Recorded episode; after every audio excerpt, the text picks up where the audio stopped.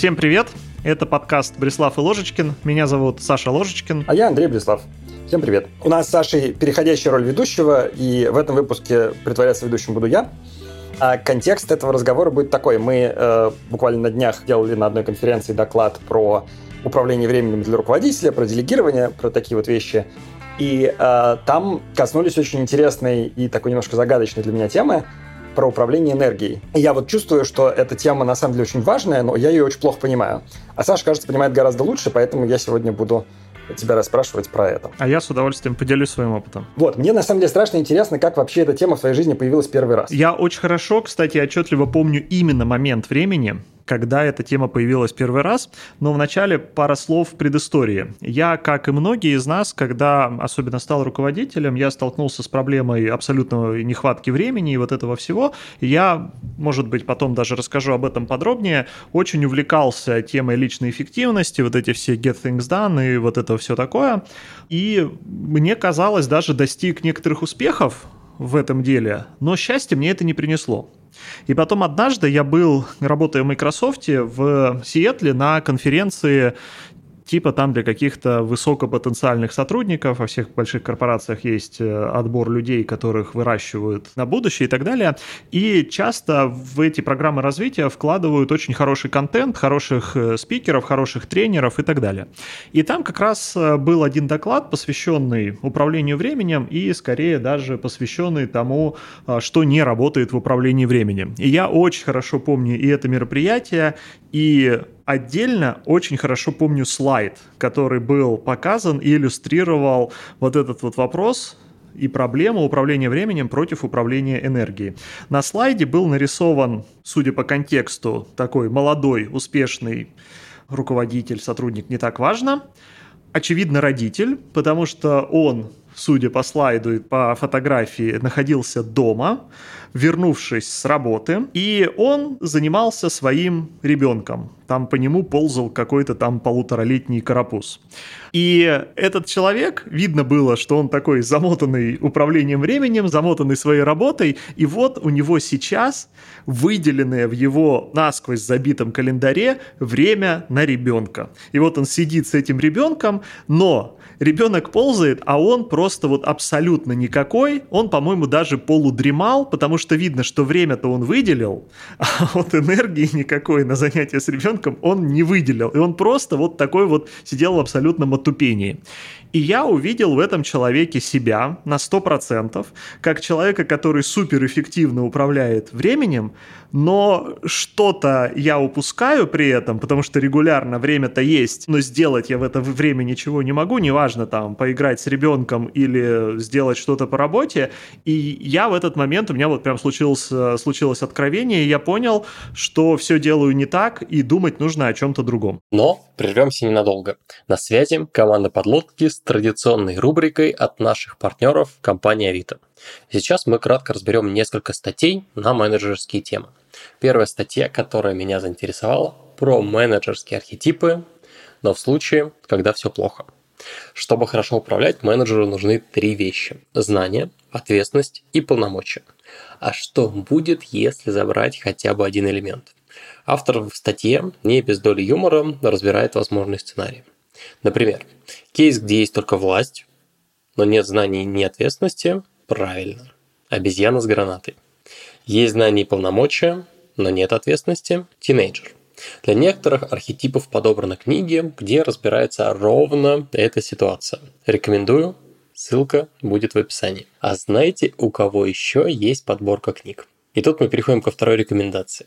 В Авито собрали список рекомендованной литературы и выложили в свой плейбук. Эта история интересна на двух уровнях. Во-первых, это хороший список литературы сам по себе, с другой стороны, он был собран коллективными усилиями и выложен на GitHub.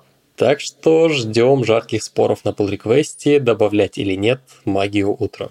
Ссылки на оба материала будут в описании. Небольшая формальность. Реклама ИП Толстая Елена Петровна, ИНН 507 503 278 104. Ну а теперь к выпуску. Это на самом деле очень прикольный образ, и у меня в голове соединилось с таким понятием про там отношения и, и семейную жизнь quality time. То есть недостаточно выделить время просто в часах, важно, чтобы ты в это время реально присутствовал. Абсолютно точно. И если дальше развивать эту тему, вторым, наверное, таким событием в жизни, которое меня тоже в эту сторону очень сильно вытолкнуло, э, была книжка Томаса Мана, моего любимого автора, «Волшебная гора». Книжка очень тяжелая, ее очень сложно читать. Это, конечно, не доктор Фаустус, где если предложение умещается в одну страницу, то это повезло. Она более такая легко написанная и более удобоваримая, но все равно ее читать тяжело, я ее читал года два урывками. И вот вообще вся книжка посвящена времени, пространству и нелинейности и того, и другого.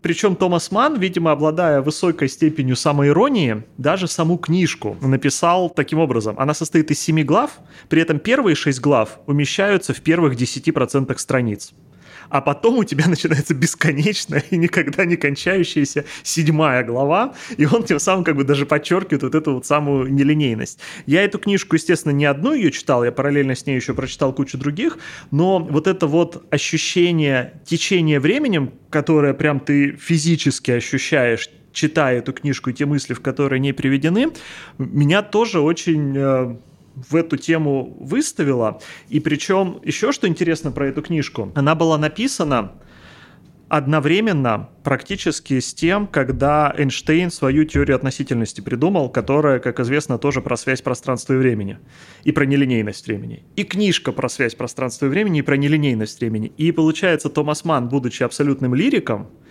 написал это, кстати, в Швейцарии, в Давосе. Я даже был в том месте, где он написал, специально туда ездил. И э, в Берне, если я не ошибаюсь, одновременно с этим Эйнштейн придумывал свою теорию соединения пространства и времени, и это все происходило, не знаю, там в 200 километрах одно от другого. Очень красиво. У меня такой вопрос. Как заставить себя читать книжку много лет? Это не самая долгая книжка, которую я когда-либо читал.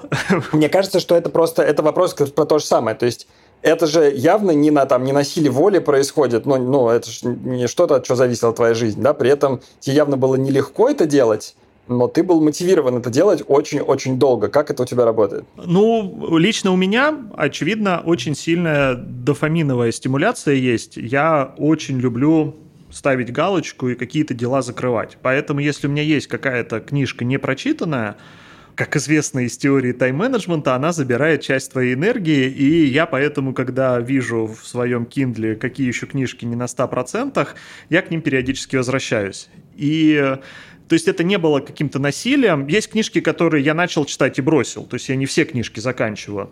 Но к этой книжке меня именно тянуло. Но просто... Вот это, кстати, в тему, как ни странно, может быть, нашего подкаста. И это тоже одно из открытий, к которому я лично пришел есть настроение, когда тебе хочется почитать вот такую нудятину и она тебя настраивает на медитативный лад, и ты даже получаешь кайф от того, что вот сейчас вот читаешь такую книжку, в которой на половине страниц не происходит ничего. Это книжка про туберкулезный санаторий в горах Давоса. Я, кстати, там тоже был. Там сейчас очень богатый понтовый санаторий.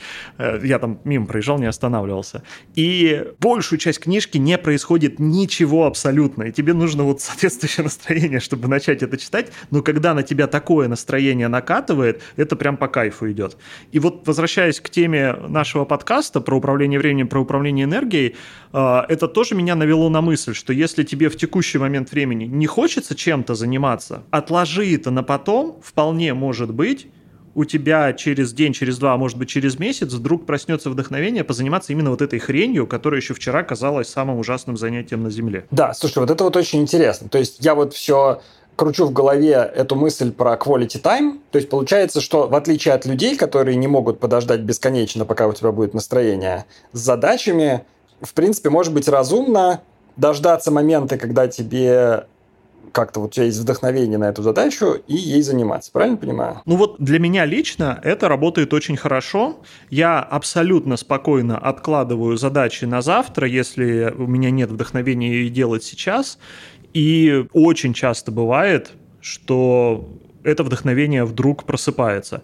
Причем иногда оно просыпается и вынуждено потому что возникает э, маячащий дедлайн, который искусственным образом интерес к этой задаче повышает. Я помню еще с детства, когда участвовал во всяких олимпиадах по физике, по математике, самые гениальные решения я всегда находил за 5 минут до конца. Ну, на меня вот дедлайн так действует, видимо, адреналин там что-нибудь заставляет какие-нибудь шестеренки лучше шевелиться. Да, то есть получается, что э, это не то, что там, да, можно бесконечно откладывать, а просто, ну вот как прокрастинация у людей работает, да, то есть люди как бы создают себе неосознанно такой sense of urgency, то есть какой-то прессинг временем, откладывая на самый последний момент. Я тоже все время так делаю. И ты этим прямо как-то осознанно пользуешься? Не уверен насчет слова осознанно, но как минимум полуосознанно точно. Я уже выработал, видимо, на опыте некую уверенность в себе, что за 5 минут до дедлайна, ну, за X до дедлайна у меня проснется вдохновение, и я это мгновенно сделаю. Тут тоже некая аллюзия к тому докладу, который мы с тобой недавно прочитали. На мой взгляд, очень круто работает метод Пуанкаре, если кто из наших слушателей не знает, это известный физик-математик, последний ученый, как считается, универсалист, который одновременно был крут во всех областях науки на тот момент, или во многих. А после него все ученые стали специалистами, и он очень много размышлял и писал книжки на тему научного творческого поиска и вообще метода, которым он пользовался в открытии каких-нибудь э, сложных проблем математики, физики и чего-нибудь еще. И его метод состоит из четырех частей. Первая часть – это когда он методично и усиленно разбирался в задаче и в постановке предметной области, ну, в общем, разбирался в том, о чем идет речь. И эта часть требует довольно большой концентрации, то есть нужно себя заставить задачу как можно сильнее и лучше понять. Это так называемая фаза собирания материала. Но потом на второй фазе по методу Пуанкаре нужно эту задачу отставить забыть про нее, вообще думать не о ней, думать о чем-то другом, прокрастинировать, заниматься ерундой, спать, вообще все что угодно делать. Главное не пытаться лбом об стену биться и пытаться решить эту задачу. Это то, что называется фаза созревания. И потом в какой-то момент времени, заранее невозможно предсказать, когда, может быть в том числе и триггером будет 5 минут до дедлайна, а, вдруг возникнет фаза 3, которая называется фаза озарения, когда неожиданно, ниоткуда возникает решение решение этой проблемы. Тебе таблица Менделеева может присниться. Ну и вот дальше важный четвертый этап наступает, когда опять нужно осознанно и трудолюбиво верифицировать то, что тебе вот этот вот э, сон разума подсознания принес. Потому что иногда он может принести что-то гениальное, а иногда может принести полную чушь, и нужно иметь смелость и как это правильно сказать, честность э, его откинуть. Но point в том, что вот эта фаза 3, она может быть какой угодно по времени, и она может быть параллельно с другими задачами, поэтому, возвращаясь, может быть, откладывая задачу вперед и вперед, ты просто даешь своему подсознанию по методу Пуанкаре больше над ней подумать, и когда тебе кажется, что ты за 5 минут до дедлайна сделал какой-то гениальный рывок или как-то круто решил задачу, на самом деле ты ее в этот момент не решал. Ты просто из подсознания, получается, вытащил то решение, которое там родилось за существенно больший промежуток времени. Ага, ну да, я значит, философскую концепцию слышу, но получается такая тема, вот ты прям говорил, что типа не надо страдать прокрастинацией, надо ей наслаждаться. Это вот про это, да? То есть, что просто прокрастинация – это легитимный способ варить как-то задачу в голове там какое-то долгое время. Идея в этом. Я бы так обобщил, да, я действительно так говорил, но я бы сказал, что это не гарантия, то есть для того, чтобы ну, конечно, во время да. прокрастинации у тебя действительно родилась таблица Менделеева, ты должен перед этим потрудиться все-таки и постараться загрузить эту проблему, чтобы у тебя была почва, пища подсознанию работать. Если ты только прокрастинируешь и вот эту фазу 1, э, фазу собирания материала и постановки задачи пропускаешь, то, может быть, у тебя прокрастинация и будет просто впустую. Ну, разумно, да. Слушай, знаешь, что я подумал? Что, наверное, для многих людей вообще этот разговор звучит не очень релевантным в руководительской тематике, Потому что для многих руководителей это не творческая профессия. То есть вот изобретатель, там ученый, даже программист, любой специалист – это профессия творческая. Там может быть какая-то задача, которую ты загрузил в голову, значит, что-то происходит. Руководитель – это человек, который ходит на митинги, значит, отвечает на письма. В твоей картине мира руководитель – это явно творческая профессия. Как у тебя это работает? Это, кстати, очень крутой вопрос и крутая тема. Я над ним не задумывался, но это очень классно сейчас порассуждать в эту сторону. Мне, естественно, хочется очень верить, что руководитель — это супер творческая профессия. Но я, очевидно, biased, потому что большую часть карьеры я какими-то командами руководил, и мне не хочется думать, что большую часть жизни я провел на бессмысленных митингах и отвечая на бессмысленную почту. Хотя это тоже было. А вот знаешь, что, наверное, можно обсудить? Ты говорил, что в какой-то момент вот ты там упирался в тайм-менеджмент, как-то старался очень эффективно, а потом случился явно какой-то качественный переход. То есть вот, наверное, многие люди находятся вот в этой фазе, когда ты просто стараешься типа перемолоть как можно больше митингов и писем в единицу времени, ну, и это вот не творческий как бы режим. А ты как-то перешел в творческий. Вот у тебя это как было? Пусть мне подсознание у нас подумает на тему творческая ли профессия руководителя, а мы пока поговорим на уровне сознания на более приземленную тему про вообще то, как я пришел прошел через управление временем. У меня был, наверное, как и у многих людей, этап в жизни, когда в начале карьеры я вдруг понял, что я зашиваюсь и что я ничего не успеваю. Причем это именно работа уже была, когда я стал начинающим руководителем. Я тут недавно в какой-то книжке, не помню какой, встретил интересную такую дихотомию, что работа инженера — это работа большими непрерывными кусками времени. А работа руководителя, она вся построена на интеррапшенах когда у тебя какие-то сигналы поступают, и ты должен на эти сигналы реагировать. То есть по этой дихотомии априорно считается, что работа инженера, очевидно, творческая, это про то, что ты какую-то проблему взял и придумываешь ей решение, размышляешь, думаешь, неважно, методом Пуанкаре или еще каким-то, но ты вот этим куском работаешь. А руководитель априори, он на прерываниях весь построен, и у него вроде как и не бывает ни задач, невозможности над чем-то сконцентрированно какое-то время подумать. Что, мне кажется, во многом правда. В общем, когда я только стал руководителем, я понял, что я зашиваюсь, что количество этих ходящих сигналов э, просто перегружает все каналы, что я не справляюсь ни с потоком информации, ни с потоком сигналов, ни с э, запросом на принятие решений, которые нужно делать все больше и больше. И как, наверное, и большинство из нас поступает в этой ситуации, я просто стал работать больше. Ну, в общем, если ты не успеваешь в отведенное время, ну, блин, работай дольше. И я стал жертвовать абсолютно всем, чем только мог. Э, личной жизнью, сном, выходными, э, вот этим самым quality time с близкими людьми и вот это вот все. Подозреваю, что это путь, который, наверное, неизбежно любой прошел.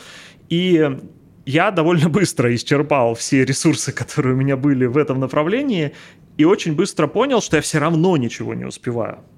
И тогда мне один мой знакомый посоветовал абсолютно нечеловеческую технику. Он мне сказал, попробуй трекать свое время, а именно записывать для самого себя, не для кого-то, а для самого себя, поэтому честно и откровенно, на что ты тратишь свое время с какой-то выбранной гранулярностью. Я тогда записывал с гранулярностью в 15 минут.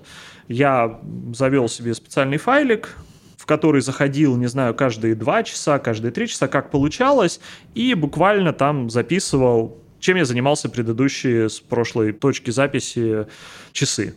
И писал по-честному. Там столько-то времени отвечал на почту, столько-то времени провел на встречах, столько-то времени тупил в интернете. И, по-честному записывал, потому что я записывал это все для себя. И вначале это было невероятно тяжело делать, потому что тебе и так времени не хватает, а тут ты еще тратишь время на то, чтобы это записывать. Но постепенно я там этот файлик как-то модифицировал, у меня были классификаторы. В общем, много времени это не занимало. Потом я постепенно втянулся, это вошло в привычку. И, в общем, я так прожил несколько месяцев в таком режиме. И удивительным образом, через какое-то время я вдруг начал осознавать, что у меня времени становится больше, просто потому, что я контролирую использование этого времени. Это, наверное, очевидная мысль, но для меня на тот момент она была абсолютно неочевидна, потому что ну, что такого, что ты просто начал записывать? Ну, вот, наверное, по Тому Суману, опять же, это и привело к тому, что я начал чувствовать, как, э, что называется, время течет сквозь пальцы, и если я там в следующий раз начинал, например, тупить в интернете или сидеть на каком-то бесполезном митинге, или отвечать на какие-нибудь не очень важные письма, у меня у этого занятия появился дополнительный кост – который состоял в том, что я, получается, сам себе должен буду потом сказать, как я протупил эти там 15 минут или час или что-то еще. И я начал ценить свое время. Это звучит очень банально и как бы, ну, очевидная мысль, но вот для меня это было прям таким открытием. И когда я начал чувствовать, на что я трачу свое время, я начал его, на мой взгляд, эффективнее использовать, и это мне на самом деле дало некий буст продуктивности, который меня на самом деле в это самое тяжелое время спас. Но он меня, честно признаюсь, не спас от того, что я по-прежнему жертвовал абсолютно всем, кроме работы. Слушай, это очень интересно. То есть получается, что ты повысил осознанность тем, что ты записывал все время, и у тебя это стало каким-то, ну, такой твоей внутренней культурой, что ты все время оцениваешь насколько осмысленно ты тратишь время прямо сейчас. Я надеюсь, что это со мной осталось вот до сих пор. Это было уже там, наверное, лет 20 с лишним назад.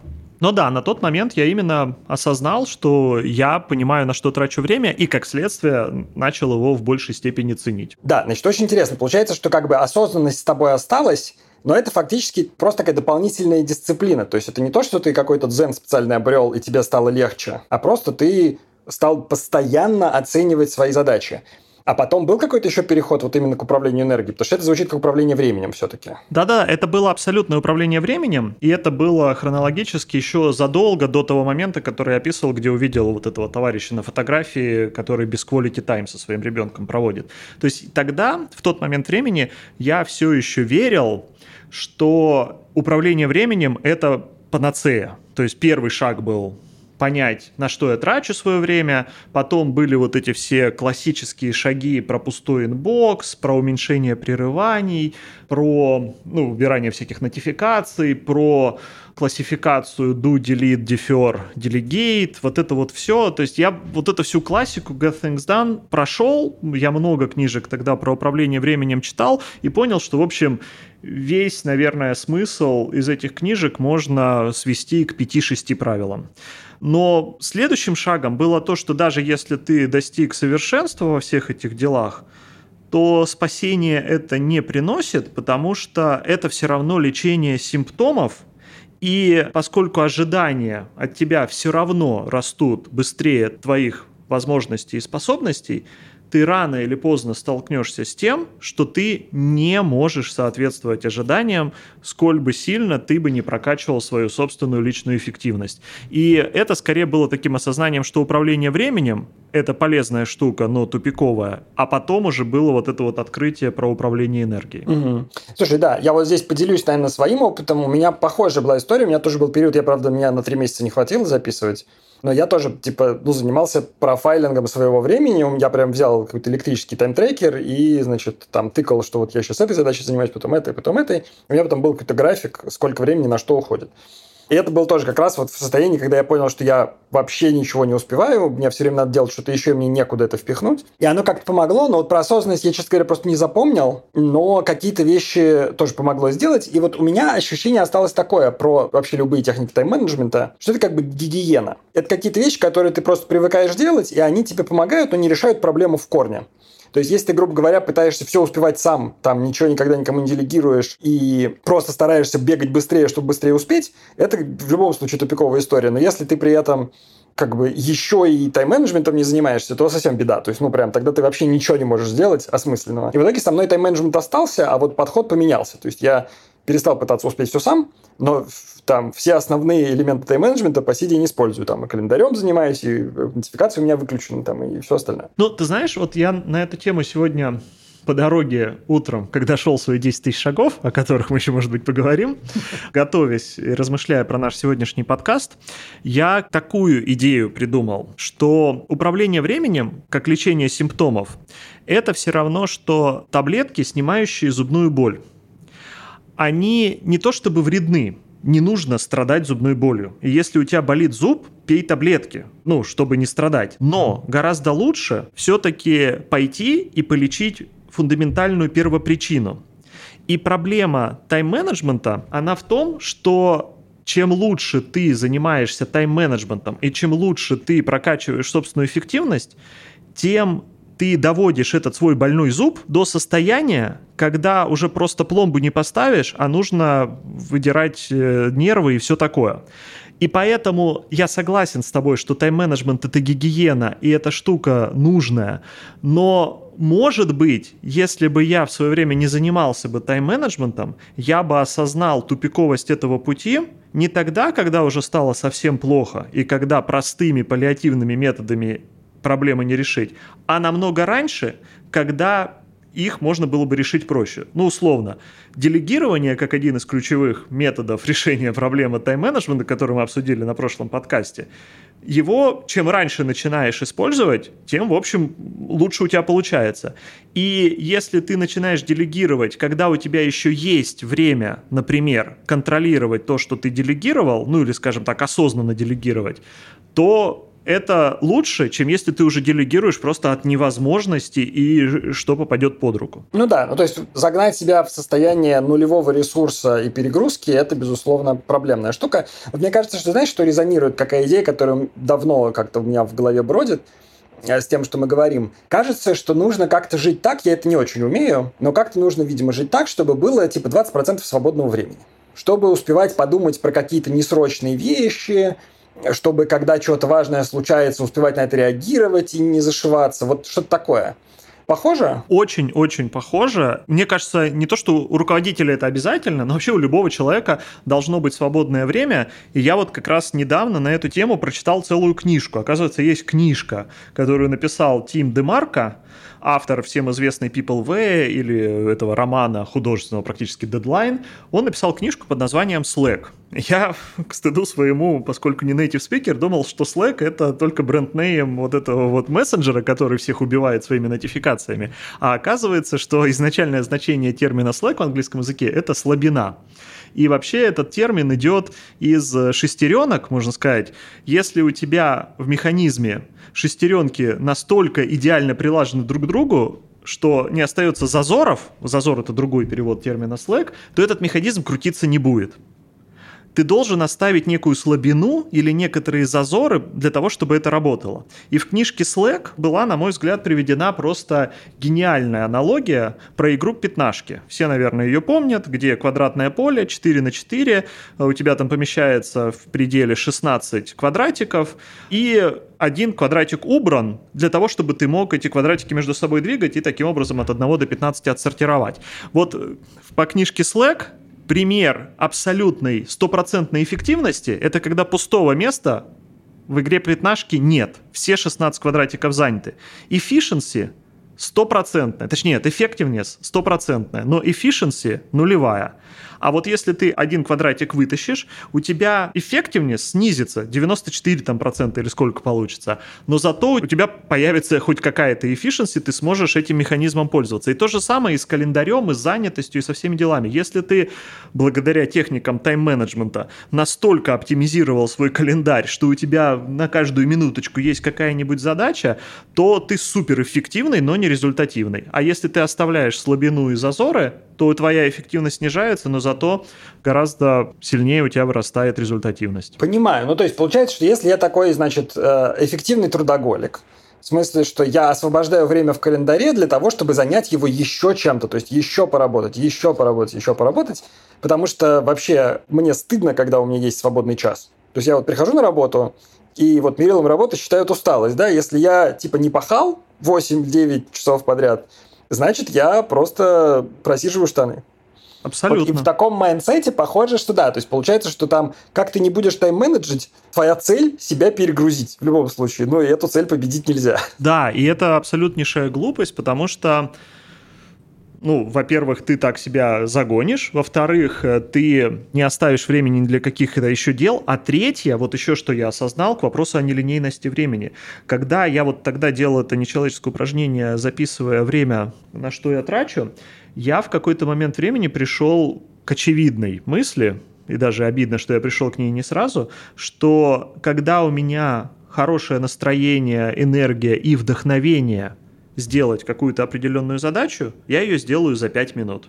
А когда у меня нет настроения, вдохновения, я устал или еще почему-то, я ту же самую задачу не сделаю за 3 часа.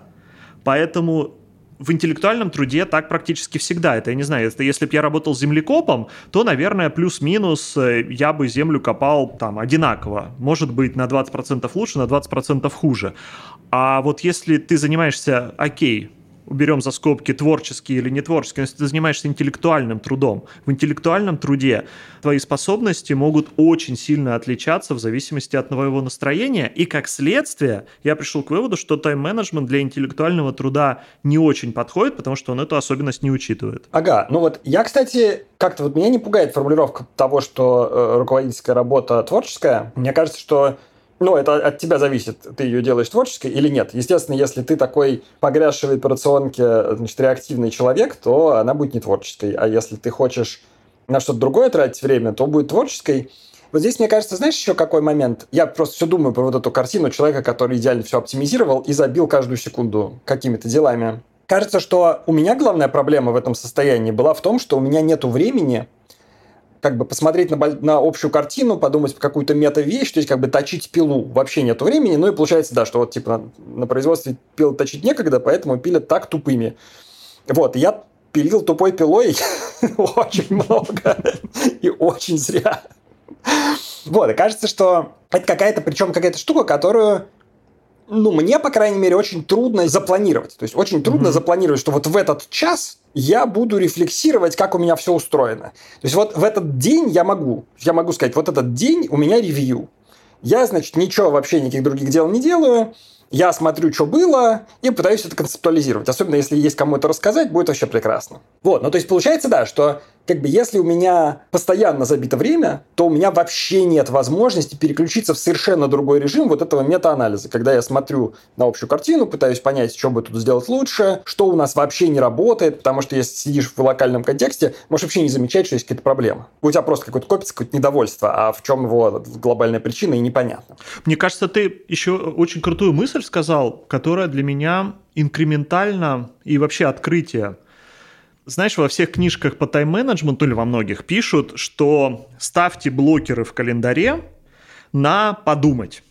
Типа не забивайте весь календарь, поставьте себе время на подумать, но ты очень точно, мне кажется, сказал, что ты не знаешь, в какой момент времени ты будешь готов вот подумать, порефлексировать, а в какой нет. Ты вот сказал, день можешь, а час не можешь. Ты знаешь, я вот про себя думал, пока ты говорил, я, наверное, и день не могу. То есть иногда у меня бывает такой день, когда я такой, надо подумать, но я понимаю, что я сейчас не в том настроении, что, может быть, я сейчас лучше какую-нибудь рутину позанимаюсь, чтобы совсем уж не тупить, потому что я сейчас вот, ну, не в настроении думать о большом.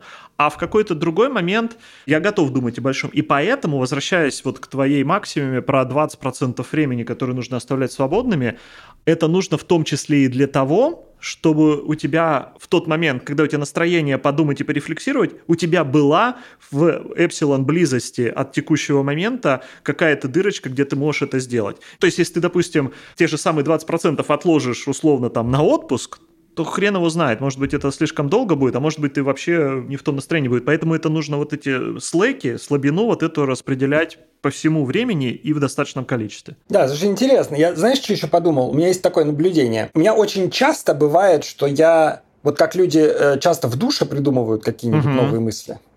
У меня часто бывают какие-то моменты такого собирания общей картины и какой-то э, обобщающей рефлексии в самолете, когда нет интернета. У меня в какой-то момент был какой-то период, когда я прям планировал, что вот я тут, значит, полечу на конференцию и в самолете что-нибудь такое подумаю. Ну и потом, естественно, оказывается, что запланировать это на конкретный перелет не всегда можно, потому что иногда ты там убитый, у тебя нету силы, ты можешь только там какие-то простые вещи делать, а глобально подумать просто нет энергии.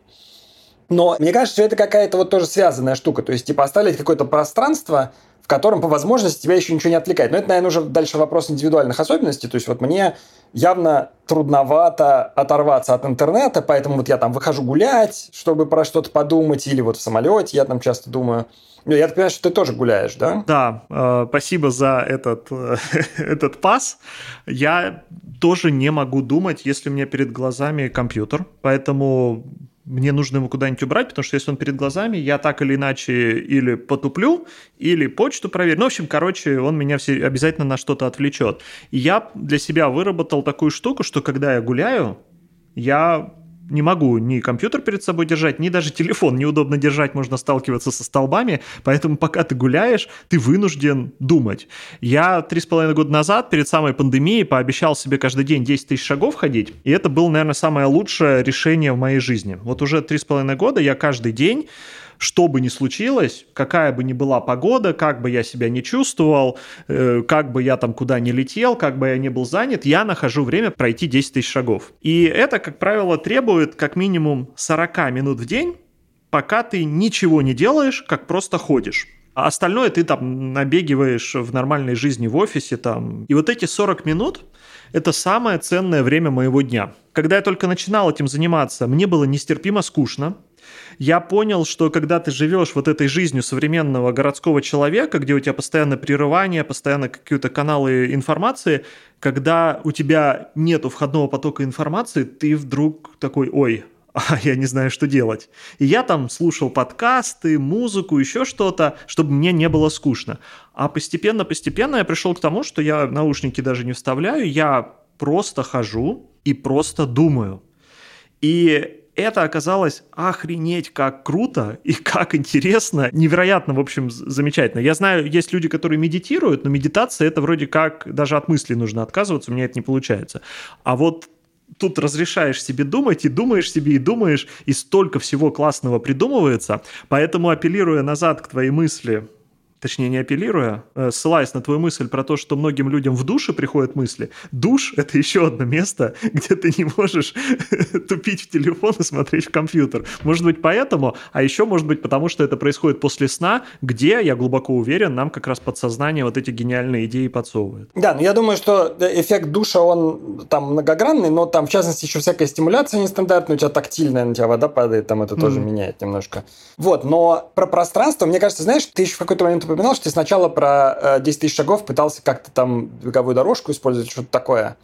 Вот у меня ощущение, что это такой идеальный символ – как бы суррогаты, когда ты подходишь как вот как достигатор, подходишь к задаче просто. Вот надо гулять, поэтому я, значит, все оптимизирую, сделаю беговую дорожку и буду там, не знаю, на звонке в этот момент находиться. Я пробовал, я экспериментировал, мне как раз я начал 10 тысяч шагов ходить перед самой пандемией, а потом, помните, локдаун, и нас из дома не выпускали, я тогда не хотелось э, трек-рекорд э, ломать, я купил себе беговую дорожку, но я могу сказать, что это самое ужасное, э, что я сделал, и как только можно стало выходить на улицу, я ее выкинул и подарил там кому-то. И, в общем, это не то. Мне кажется, что вот именно гулять, когда у тебя вокруг там какой-то мир, это прикольнее, чем вот тупо стоять на беговой дорожке. Беговая дорожка это все-таки, по моему мнению, больше там как бы на физкультуру, а прогулка это больше именно на то, что, опять же, как ты сказал, нестандартная стимуляция. Здесь тоже, наверное, какая-то нестандартная стимуляция происходит, и как-то это провоцирует мысли на подумать. Я могу привести потом э, в ссылочках на наш подкаст. Э, была классная статья на эту тему, где там ученый исследовал даже как активность мозга во время прогулки развивается, ну и, в общем, развивается еще как. Да, слушай, интересно. Давай попробуем э, промежуточное саммари такое сделать. Значит, мы про что поговорили? Про управление временем, про Slack, и немножко зацепили в начале управления энергией, но, в общем, прямо про него не говорили. А явно проскакивают какие-то еще вещи, которых мы не коснулись. Вот можешь что-нибудь добавить? Чего еще мы не обсудили из области управления энергией? Ну, я бы скорее тоже как суммирование бы это сказал. То, что нелинейность времени – про которую мы много так или иначе упоминали, она в основном как раз э, в нелинейности размещения вот этой творческой интеллектуальной энергии.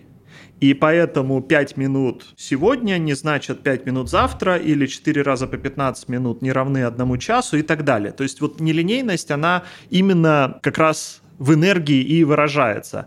А еще один момент – это вот нелинейность, то, что когда у тебя прет под какую-то задачу, ты ее решишь лучше, чем если ты из-за техник тайм-менеджмента будешь здесь и сейчас эту задачу заставлять себя решить. А еще можно, мне подсознание принесло тятя-тятя наши сети притянули мертвеца про то, почему руководитель это творческая профессия. Ну или, скажем ну, так, давай, почему да. она может быть творческой профессией. Мне в голову пришла аналогия театрального режиссера. Я очень люблю театр, и поэтому часто смотрю на то, как работают разные режиссеры, особенно когда там какую-нибудь классику смотришь, когда одна и та же пьеса поставлена разными режиссерами, и насколько это по-разному выглядит.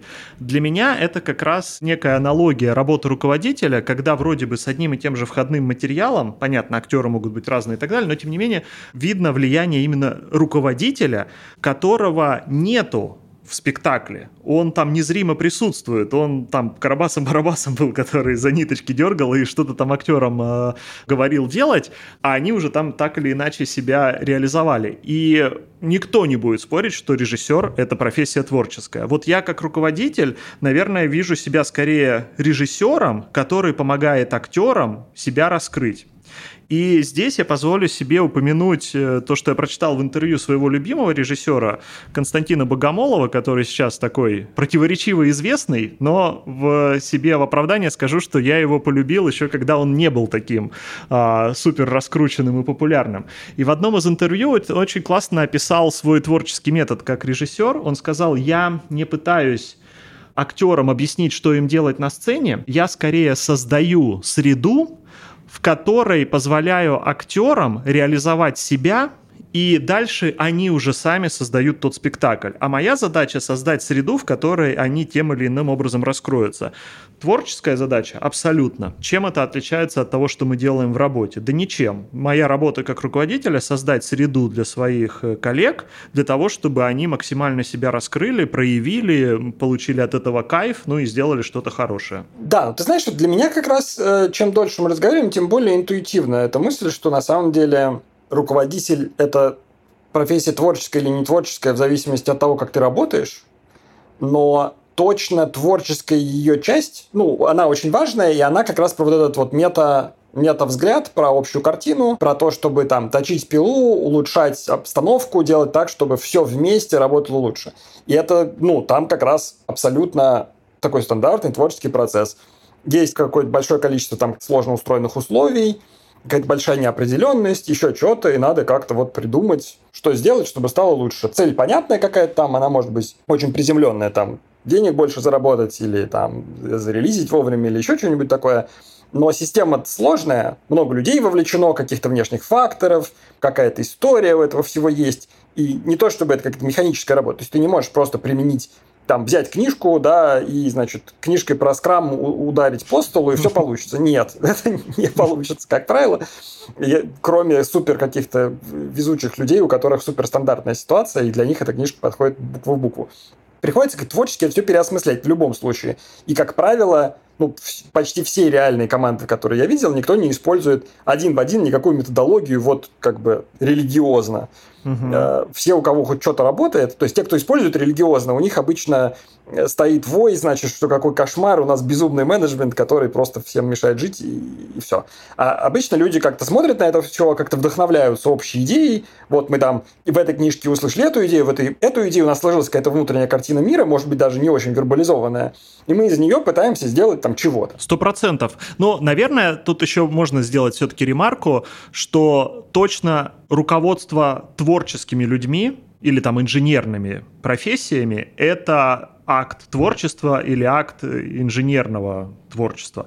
Наверное, если ты руководишь землекопами, там творчества меньше, хотя не хочу никого обижать, я просто никогда не руководил землекопами, может, там тоже пространство для творчества еще как есть. Да я думаю, что это э, во многом же вопрос подхода, то есть если тебя устраивает, чтобы ты в 21 веке работал так же, как в 19 работал, ну вот, типа, мы копали землю лопатой, типа, и нормально.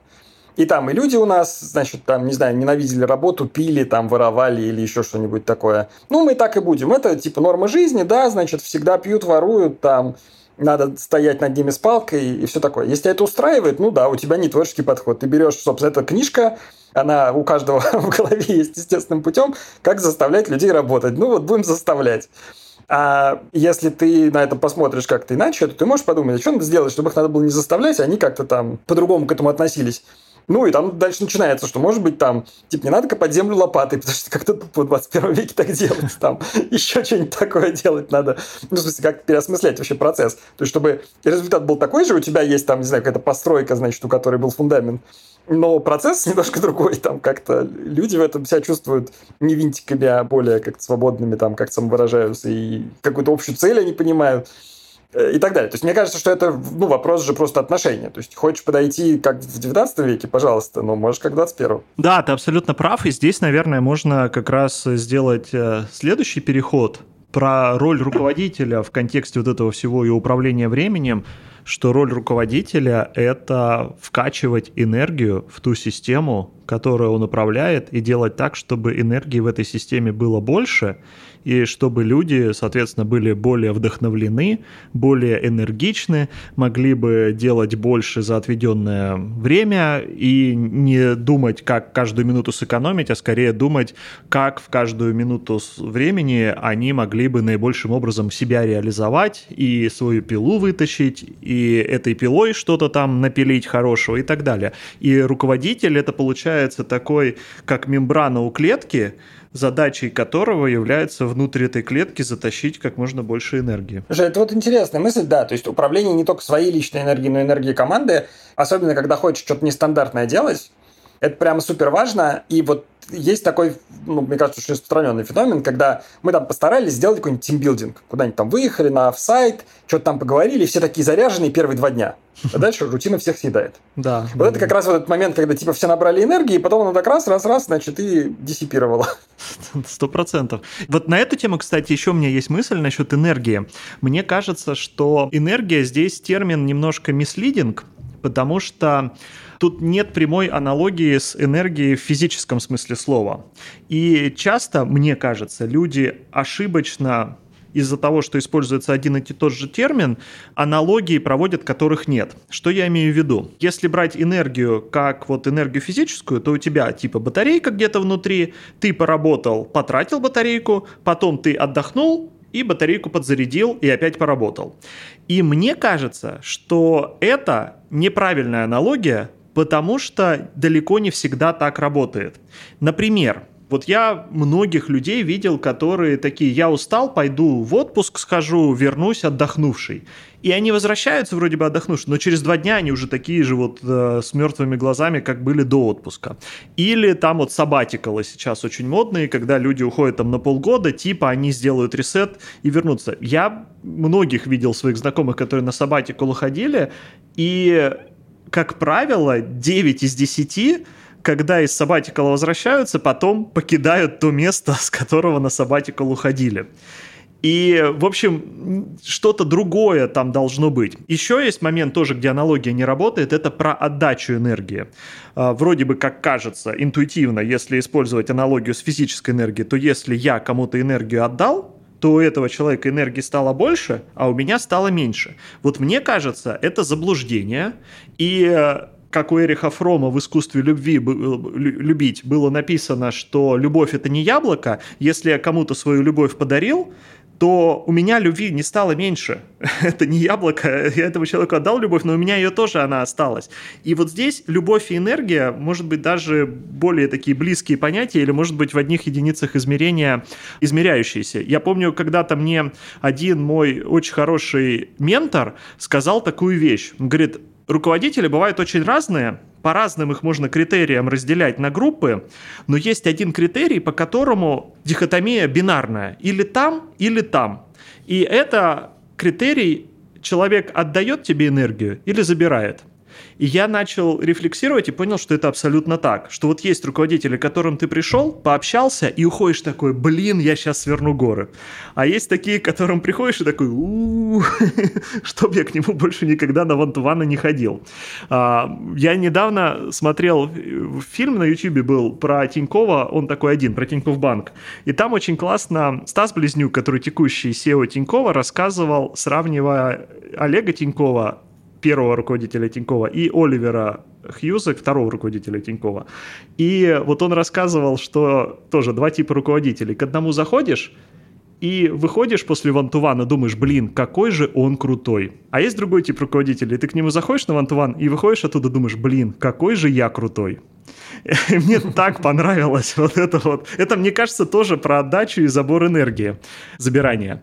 Я вот когда это все порефлексировал, я понял, что, блин, я хочу быть руководителем, про которого все люди говорят, что после общения с ним у меня энергии стало больше. И не хочу обратного. И это отсюда, наверное, вот эти все темы про мембрану и так далее у меня в голове родились. Да, ну, в общем, у меня есть физическая аналогия про э, тепловой насос я рискую сейчас всех потерять, но я на секундочку. Значит, у нас почему работает кондиционер или холодильник? Он, неважно, охлаждает или греет помещение не теми киловаттами, которые он из розетки потребляет, а перегоняя тепловую энергию там, из одного места в другое. Вот мне кажется, что здесь есть прямая аналогия. То есть, когда мы говорим «я что-то сделал, и у другого человека стало больше энергии, дело не в том, что я ему свою отдал, а я что-то поработал, и я в результате, конечно, устал насколько-то. Я поработал, чтобы какую-то другую абсолютно энергию, не свою, в этого человека там как-то заправить. Мне очень нравится. Я украду у тебя эту аналогию, потому что мне кажется, что она очень сильно подходит, и действительно, руководитель — это холодильник. Только в хорошем смысле. Ладно, конди... нет, кондиционер тоже холодный. Тепловой насос, да. Ну, я правда, я помню, когда узнал про тепловые насосы, что, оказывается, эта штука феноменальным образом выкачивает из-под земли тепло и нагревает дом до плюс 20, хотя на улице минус 30, и под землей, блин, тоже минус. Как такое получается? Откуда берется плюс? Я был в шоке, но я согласен, что... Да, ну там под землей небольшой плюс, но, но не, не плюс 20, да. Да. Это, это на самом деле действительно очень прикольно, то есть такая контринтуитивная штука, но я с тобой согласен, что вообще аналогия с энергией, она, конечно, мислидинг во многих смыслах, потому что есть вот это ощущение игры с нулевой суммой, есть ощущение, что вообще, типа, доступная энергия – это вот замкнутая система. То есть вот мы можем перекладывать из одного мешка в другой. На самом деле все не так, ну, потому что понятно, что это же на самом деле не какая-то физическая величина, это там сочетание мотивации и, и, и там кучу других вещей, включая там физическое здоровье. Кстати, еще один пример про то, в каком смысле вот эта такая линейная интуиция не работает, то, что есть выгорание. То есть, если бы проблема была в том, что люди просто устают, то они бы просто отдыхали и работали дальше. Но нет. Есть какой-то предел, за которым отдыхать бесполезно. Да. Ну и при этом обратное тоже верно, что, может быть, для того, чтобы набраться энергии, нужно не отдыхать, а нужно просто заняться чем-то другим. То есть вроде бы не просто лежать на диване, а чем-то продуктивно заниматься, но из другой сферы. Я в свое время осознал очень хорошо, не помню, у какого психолога я это почитал, или психотерапевт, неважно, про то, что есть типа 12 сфер в пределе, из которых человек может черпать энергию, и идеально, если у тебя все эти 12 секторов в той или иной степени прокачаны. Если у тебя остается один, два или три, то это тебя делает очень уязвимым, потому что если что-то пошло не так в любой из этих сфер, то у тебя уже приток энергии сократился. И правильно быть вот это гармонично развитым человеком, у которого есть и там и работа, и семья, и увлечения, и еще что-то там, и творчество, и миллион других вещей, ну не миллион, там 12 было, неважно, э, вещей, и поэтому переключаясь между этими секторами, ты черпаешь энергию из всех из них. А если у тебя остался один или два, то там пересох ручеек на какое-то время, все, у тебя все кончилось. Да, ну, я, наверное, понимаю общую концепцию. Единственное, что мне кажется, что, конечно, попытки быть идеальным и, типа, все 12 обязательно реализовывать, это просто ложная цель. Но чем больше, тем, чем более диверсифицированные у тебя источники вот этого какого-то там вдохновения, радости, еще чего-то, тем, конечно, ты и устойчивее, и продуктивнее в итоге. Угу. И поэтому, когда вот э, классическая проблема возникает, что ты на работе стал всем нужен, к тебе пришло куча входных запросов, и ты вместо того, чтобы сказать, нет, ребята, у меня есть еще 11 увлечений других в жизни, условно, и я работе посвящу вот от сих до сих, не потому, что я лентяй, не потому, что я там э, не люблю свою работу, а потому, что я не хочу превратиться в человека, который присосался к этой работе, и никакого другого интереса в жизни у него нет, потому что вам же хуже будет, я так выгорю и стану бесполезным. Поэтому сорян, ребята, но вот сейчас я пошел заниматься там, не знаю, цветы выращивать. Да, но это, это чистая правда. Но тут на, на самом деле у меня, например, абсолютно меркантильный интерес в этом смысле. Я просто из опыта знаю, что в любой сфере жизни иногда что-нибудь происходит и ломается. Если у меня единственная моя наполняющая радостью, там, удовольствием э, сфера жизни – это работа, если на работе что-то пойдет не так, вся моя жизнь пойдет к черту. Поэтому очень важно, чтобы у меня были некоторые другие еще такие же важные источники там сил, радости, устойчивости. Потому что тогда, если там на работе что-то пойдет не так, я смогу за счет других устоять что-то там на работе решить и идти дальше. Ну и наоборот, соответственно, если там в другом месте что-то не так, то работа меня поддержит. И тогда, возвращаясь к выгоранию, наверное, можно постулировать, что выгорание – это не проблема того, что ты себя перегрузил, а это проблема в том, что ты недостаточно диверсифицировал свои источники вдохновения и энергии. Ну, там по-разному бывает. В смысле, там кроме диверсификации просто есть другие всякие причины. Выгорание все-таки это не, не чисто внутренняя ситуация, есть угу. много кейсов, когда человек выгорает из-за того, что он просто в нечеловеческих условиях находится. И, ну, не это спорим. просто нечеловеческими являются некоторые условия, которые таковыми не кажутся на первый взгляд, к сожалению. Я бы, кстати, на эту тему поговорил, потому что, и, с твоего позволения, запишу в списочек наших будущих выпусков ну, тему конечно. выгорания. Мне интересно поспрашивать тебя про это. А у нас, если я правильно понимаю, беря на себя бразды ведущего, как раз час подходит к концу. Да, спасибо, я что-то увлекся немножко, забыл следить. Давай попробуем summary. Значит, мы поговорили про тайм-менеджмент и что это в лучшем случае гиена, а еще очень легко запутаться и перегрузить себя в максимально эффективно. Поговорили про то, что есть какое-то вот такое чуть эфемерное понятие энергии, связанное с, там, с количеством у тебя свободного пространство в голове, чтобы у тебя была возможность какое-то поймать вдохновение, что-то важное сделать, а не просто рутинное. Поговорили про то, что энергия бывает лично твоя, а бывает энергия команды, и на самом деле это вообще не одно и то же, и немножко неправильно вообще использовать такие слова, лучше про что-то другое говорить. Тепловой насос. Да, про тепловой насос сказали, мне очень нравится, да, это действительно прикольно. И э, что еще, да, и, ну еще обсудили, собственно, довольно много личного опыта. Спасибо тебе большое, что поделился. И еще я позволю себе все-таки добавить, мы пришли к выводу, что роль руководителя — это все-таки профессия руководителя – это очень творческая профессия. И мы со своей стороны пожелаю всем нашим э, слушателям оставаться творцами вне зависимости от того, чем они занимаются. Мне кажется, в наше время каждый может себе позволить быть творцом. Да, ну я точно хочу, э, будучи руководителем, работать творчески, а не просто реактивно перебирать задачки. Спасибо большое, было супер интересно. Спасибо, друзья, что были с нами. До встречи в следующем выпуске. Всем пока. Счастливо.